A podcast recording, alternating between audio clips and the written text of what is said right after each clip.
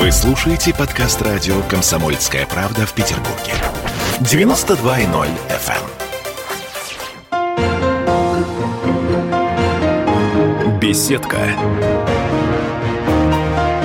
На радио «Комсомольская правда».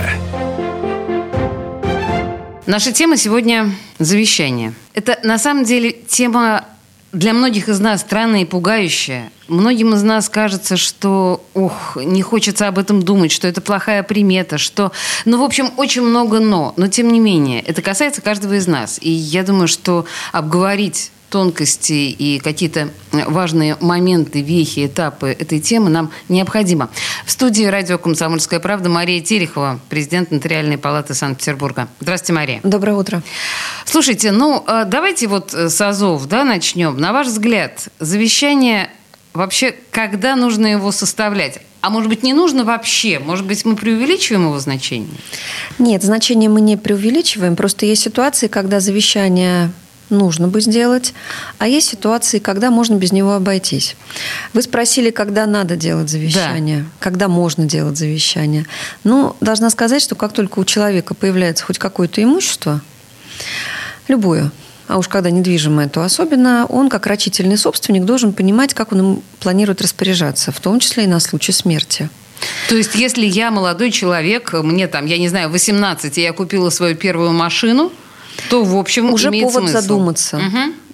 Молодой человек, у него есть например, папа, мама, может быть, уже и супруга есть, а может быть, даже и детки есть. И он уже должен, наверное, задуматься, а, а вдруг что-то произойдет. Ну, к сожалению, мы все ездим и на машинах, и летаем на самолетах, да, и пути Господни неисповедимы, как они как все повернется. А, поэтому, если у вас больше, чем один наследник по закону, вот тут и еще отдельная будет тема про больше, чем один наследник. Да, угу. и уже есть какое-то имущество, и уже как-то в голове мелькают вот такие мысли, а что же будет, если вдруг меня не станет, то это повод как раз задуматься о завещании. Вы оговорились о том, что действительно есть определенные мифы, в отношении завещания, есть какие-то ну, наверное, предрассудки, предрассудки, как минимум. Конечно. Есть замечательный совершенно афоризм, что э, как честный человек сделал завещание, вы должны немедленно умереть. И многие с этой мыслью живут. Но это прямо неправда. Ну, неправда. Я Сделали завещание, положили под подушку, живем счастливо дальше. Значит, еще раз. Допустим, есть несколько наследников. Вы взрослый человек, у вас есть имущество, есть несколько наследников. И вы прекрасно понимаете, что вот этому наследнику совершенно не нужна ваша машина и прицеп, потому что у него прав нету. Оно ему зачем? Вот этому совершенно не нужны ваша коллекция ружей великолепная, ну, потому что он любит животных и плачет над каждым убитым вами слоном.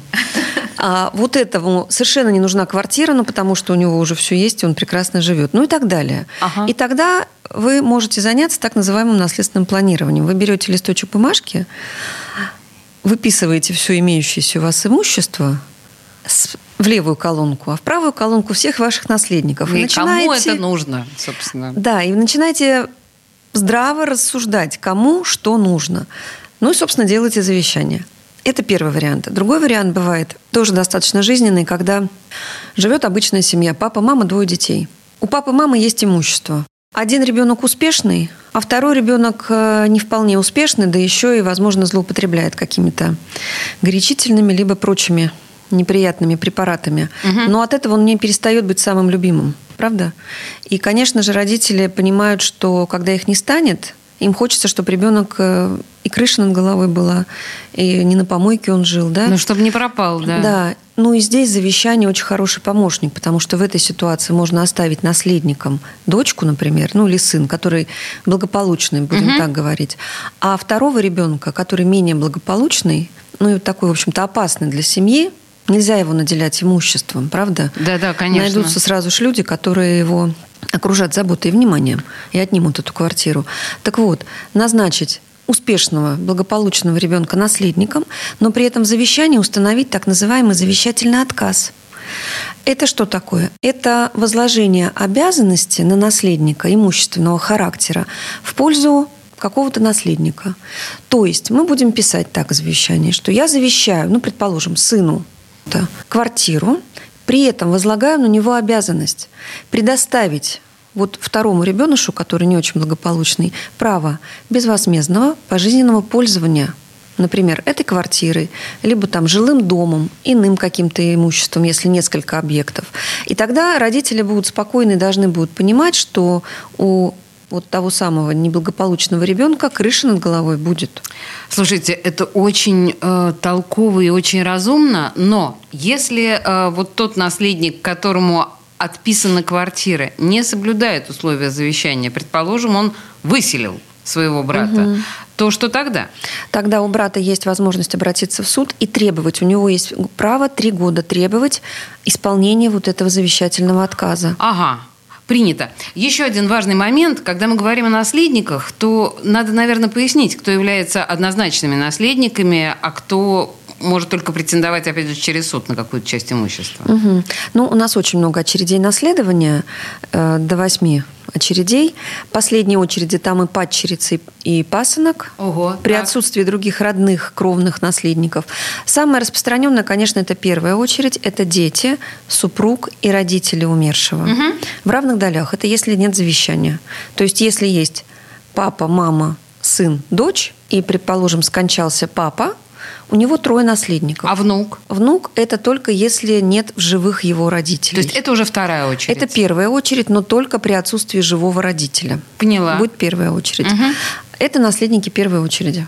Угу. Ну и дальше, понятно, по убывающей. Хорошо, это важные моменты. А скажите мне, можно ли признать завещание недействительным и при каких обстоятельствах? Ну, здесь, во-первых, надо понимать, что по общему правилу э, завещание подлежит обязательному нотариальному удостоверению. Так. Без нотариуса не обойтись. Есть исключения из этого правила, но они крайне редки. Когда можно завещание сделать без нотариуса? Например, вы находитесь в горах, предположим, в составе какой-то туристической компании, видите, что набегают облака, начинается какой-то страшный смерч, ураган, что-то такое, вы понимаете, что в вашей жизни грозит опасность. И в этой ситуации вы можете составить завещание в чрезвычайных обстоятельствах. Это так называется. Здесь это можно без нотариуса, в простой письменной, при двух свидетелях. И дальше есть условия для исполнения, для действительности этого завещания. Оно будет действовать только если вы все-таки скончались в этот ураган. И последующим ваши наследники в суде подтвердили, что да, действительно был ураган, да, действительно была ситуация, угрожающая жизни, было два свидетеля, то есть завещание составлено по всем правилам. А спорить, э, ну, наверное, просто. Подождите, Завещание а, без нотариуса. Вы сейчас, вы знаете, вы сейчас начали такую интересную тему, что сейчас к оспариванию мы, наверное, вернемся к этой теме, но э, к чрезвычайным ситуациям и так далее. Про ураган я прекрасно понимаю, это очень кинематографичная история, но если человек находится э, ну, при смерти в больнице, и мы угу. понимаем, что ему остались там считанные, может быть, минуты, если не часы, за это время, конечно, нотариуса мы не успеем организовать, а у него есть желание составить завещание. Тогда главврач имеет право. Главврач имеет главврач право, имеет право при условии, что человек э, в сознании может четко выразить свою волю, Угу. И ну, не в реанимации, потому что в реанимации недопустимо совершать никакие юридически значимые действия. Так, это важный момент. Важный, угу. поэтому а достаточно часто поступают к нотариусам звонки и запросы совершить нотариальное действие, выйти в больницу, да еще и в реанимацию. Конечно, всякий раз людям объясняется, что в реанимации это на грани жизни и смерти. Да. Там вопрос о жизни стоит, а не о бумагах. Угу. Поэтому в реанимации нет. Хорошо, возвращаемся к теме недействительности да. завещания. Как его да. можно признать? Если мы говорим про обычное завещание, нотариально удостоверенное, то здесь надо понимать, что нотариус не будет удостоверять вообще, в принципе, никакой нотариальный акт не будет совершать, в том числе завещание, если у него хоть какие-то сомнения возникли. Будь то дееспособность человека – который обратился в данной ситуации завещатель. Мы сейчас понимаем, дееспособность – это ментальное его Адекватность, состояние? я угу. бы сказала. Понятно, что дееспособность может э, установить только суд. Угу. Вернее, не дееспособность. Да? Да. И лишить человека дееспособности, конечно, может только суд. Нотариус, не являясь врачом, и не являясь, в частности, психиатром, безусловно, не может подменять собой функцию суда. Но в то же время нотариус э, видит неадекватные реакции, неадекватные ответы на вопросы, это действительно видно, поверьте. Вот. Дальше нотариус э, разговаривает с человеком и выясняет его действительную волю, что это действительно человек хочет совершить это завещание, что а не на тот, него кто за не дверью. надавили. Да, угу. потому что зачастую приводят э, некие сопровождающие лица людей преклонного возраста и навязывают им свои желания. И когда нотариус начинает разговаривать один на один – с таким собственником имущества, выясняется, что он вовсе ничего не хочет. И порой дело доходит до обращения в правоохранительные органы, потому что происходит, в общем-то, удержание человека. Порой людей удерживают. Ой, Мария, давайте сделаем на этом месте паузу, потому что, мне кажется, нужно продолжить эту угу. тему. Она очень важная и интересная. В студии радио «Комсомольская правда» Мария Терехова, президент Нотариальной палаты Санкт-Петербурга. Мы говорим о завещаниях. И, господи, боже мой, сколько тут разнообразных пластов. Вернемся буквально через пару минут. Беседка. На радио «Комсомольская правда». Мы тут порт-ячейку организовали, «Бычью России» называется. Я секретарь, это мой актив. А вы кто такие? Он пришел на радио «Комсомольская правда». Каждый понедельник в 6 часов вечера Дмитрий Гоблин-Пучков с толком, расстановкой и старым добрым сарказмом – обрисовывает слушателям обстановку в стране и мире. Руководитель этого Шапито, массовик-затейник Зеленский, он никто. Это даже не петрушка, насаженный на руку. Гражданин Байден, который публично называет президента Российской Федерации убийцей, тоже как-то, на мой взгляд, немножко не в себе вызывают изумление коммунисты, которые стоят с монархистами, нацистами, гомосексуалистами. Вас-то что туда принесло? Я могу понять, чего хотел Владимир Ильич Ленин. Полного изменения общественного строя. Вот это вот действительно серьезная задача. Каждый понедельник в 18.00 по московскому времени. Подключайтесь. Гоблин плохого не посоветует. Беседка. На радио «Комсомольская правда». Мы разговариваем с нотариусом Президент Нотариальной палаты Санкт-Петербурга Мария Терехова у нас в студии. И у нас сегодня тема такая, которая мне казалась очень сложной. И сложной, прежде всего, наверное, эмоционально, завещание. То есть, ну, как бы э, тема, которая кажется очень трагичной, и ее все время хочется куда-то отодвинуть на дальний план сознания. Но оказалось, что тема очень нужная и актуальная, боюсь, что практически для каждого из нас. Мы с вами остановились на теме пожилого человека, с которым разговаривает нотариус в момент, когда он составляет завещание. Вы говорите, что нотариус может оценить, во-первых, адекватность э, оставляющего завещания, а во-вторых, его искреннее желание сделать. Да, совершенно верно. Я правильно вас понимаю? Нотариус и тот человек, который оставляет завещание, они остаются наедине? Да, конечно. Вы сказали при этом, что нотариус не психолог и не психиатр.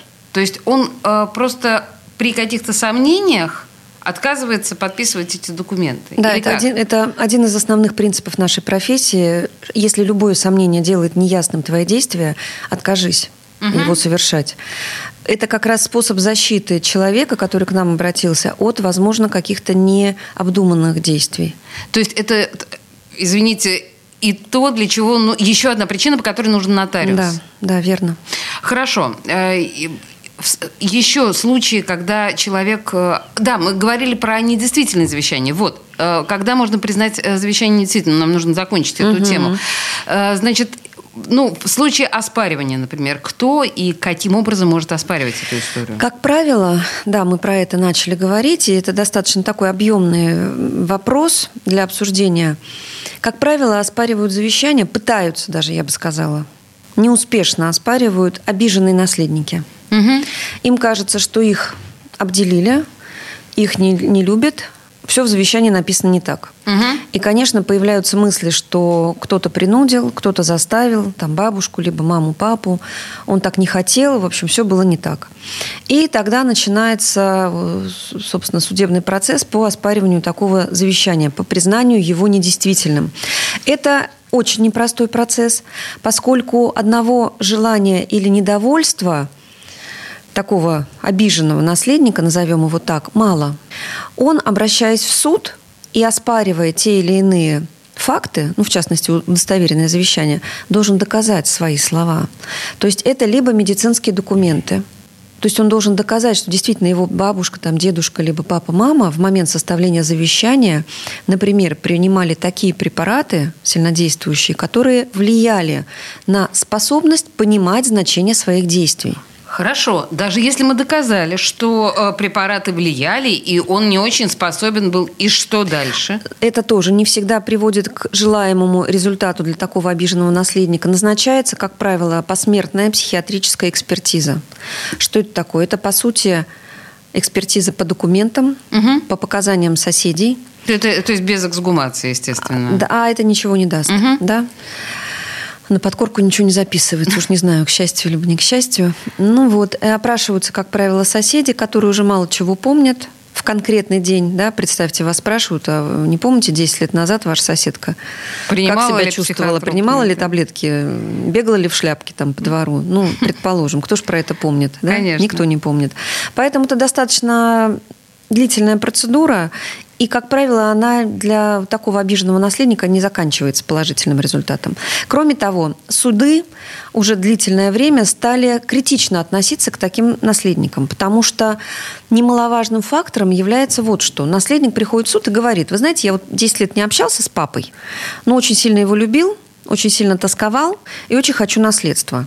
На что судья совершенно разумно говорит всегда теперь, «А, подождите, а вы что, с папой даже не созванивались? То есть как это вы узнали через пять лет о том, что папа умер? Угу. Ну как, если вы любите папу, ну вы должны интересоваться его здоровьем. То есть судьи понимают, что им наследование, вопрос наследования, это не только вопрос имущества, это вопрос межличностных отношений. Какие тонкости.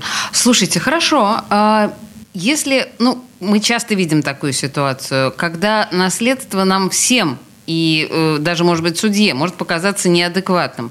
Умирает пожилой человек, у него юная прекрасная любовница, и все он отписывает ей, минуя там целый сон родственников. В этой ситуации, конечно, каждое дело, так же как каждое нотариальное наследственное дело, оно уникально. И там в каждом деле своя семейная какая-то история, возможно, даже тайна. Так и каждое, конечно, дело у судьи это тоже уникальное, с кучей нюансов. И в этой ситуации, конечно, будет рассматриваться. Естественно, будет учитываться возраст такого завещателя и счастливого мужа. Будет рассматриваться, например, наличие у него водительского удостоверения, то есть право на вождение Почему? транспортного средства. Потому что, получая права и проходя медицинскую комиссию, он проходил освидетельствование у психиатра. А. Например, если у него есть коллекция какого-то замечательного, красивого, раритетного оружия, также будут исследоваться разрешения на ношение и применение этого оружия, и также будет понятно, что он проходил освидетельствование у психиатра. То есть много факторов, которые будут исследоваться в этой ситуации. Мы все понимаем, о чем мы говорим, и бывает такое, что в каком-то возрасте у мужчин, да и у женщин от любви, в общем-то, происходит какой-то Едет крыша, давайте называть вещи своими да, именами. Да, я попыталась найти деликатные слова.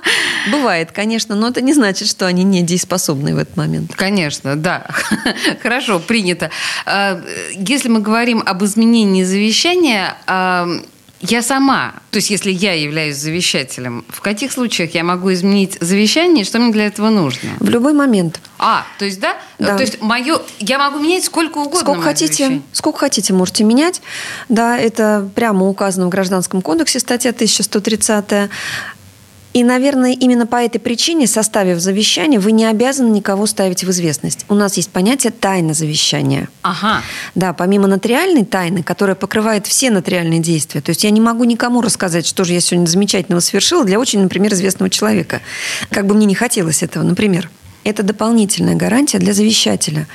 И именно по этой причине вы, сделав завещание, просто кладете его у себя дома – никого не ставя в известность, потому что вполне вероятно вы завтра его измените, отмените. И чего же расстраивать наследников-то потенциальных заранее? Разумно. Да, и вы можете к любому нотариусу обратиться, не обязательно к тому же, у которого вы завещание делали. А если я не успела составить завещание, вообще насколько необходимо завещание? Потому что если у меня нет завещания, у меня квартира, машина и там что-то такое, ну вот наследники первой очереди, как они это все будут делить? Если нет завещания, в равных долях. Просто в равных Дети, долях. супруг, родитель в равных долях поделят. Хорошо. Ну, тогда, наверное, это достаточно справедливо, но лучше все-таки контролировать этот процесс заранее. Скажите мне, а вообще есть какая-то такая статистика или информация, что завещают петербуржцы обычно? Ну, Понятно, что квартиру и машину. А еще какие-то штуки? Квартиры, машины, земельные участки, авторские права в Санкт-Петербурге. Да, исключительные права на произведение искусства, произведение ав- автора очень распространено. У нас много э, писателей, у нас много композиторов, и, безусловно, эти права переходят к наследникам. Много этого. Порой завещают библиотеки. То есть то, что накоплено предыдущими поколениями семьи, тоже это переходит в наследство. Э, Много чего завещают петербуржцы. Есть такое понятие, как сейчас, мне кажется, я не точно его сформулирую, но когда творческий человек, вы сказали, писатель или композитор, он э, дает возможность или даже просит кого-то заняться его творчеством после смерти. Это к наследию имеет какое-то отношение? Может быть завещанию? назначен душеприказчик. Душеприказчик, вот это слово, да, Да. которое мне вертелось на да, языке. душеприказчик, иными словами, исполнитель завещания. Так. Да, если у вас в составе наследства есть имущество, которое, например, требует управления, это может быть э, доля в уставном капитале общества, например, с ограниченной ответственностью, либо акции. То есть имущество, которое, наверное, потребует от наследников специальных познаний, а у них может их не быть, и они просто это разбазарят. Тогда имеет смысл назначить душеприказчик. То же самое касается авторских прав, ну то есть исключительных прав. Потому что, конечно, это тоже ос- особая сфера. Например, если мы говорим о исполнительском искусстве, о писателях, то есть это же определенная сфера деятельности, да, общение с издателями. Тоже есть свои нюансы, безусловно, и их нужно понимать, знать эти тонкости. И наследник, наверное, не всегда сможет с этим справиться. Да, здесь имеет смысл назначить душеприказчика, исполнителя завещания. А где я его беру? Это мой хороший друг Это ваш хороший быть? друг, которому доверяете. Вы доверяете, и который согласен взять на себя такое бремя. А это бремя тяжелое. Бывает, что тяжело. Если какая-то серьезная фирма, например, серьезная организация, которая требует управления, там большой штат э, работников, там значительные какие-то бюджетные платежи, зарплаты и так далее, а наследники совершенно в бизнесе ничего не понимают, они, например, писатели или художники. Как мягко, Мария, да? Да, это то, конечно, они не справятся с, такой, с таким счастьем, с этим наследством. И вот тогда вы можете, например, своего компаньона или э, доброго товарища, который с вами этот бизнес, например, поднимал, вот вы его можете назначать исполнителем завещания. Слушайте, вы знаете, разговаривая сегодня с вами о завещаниях, у меня, по-моему, всколыхнулись какие-то писательские амбиции. То есть у меня сразу такое количество сюжетов в голове литературных э, выросло, что прям даже не знаю, что с ними делать. Сейчас буду приводить их в порядок. В студии радио «Комсомольская правда» была Мария Терехова, президент Нотариальной палаты Санкт-Петербурга. Мария, спасибо большое. Спасибо вам. Беседка. На радио «Комсомольская правда».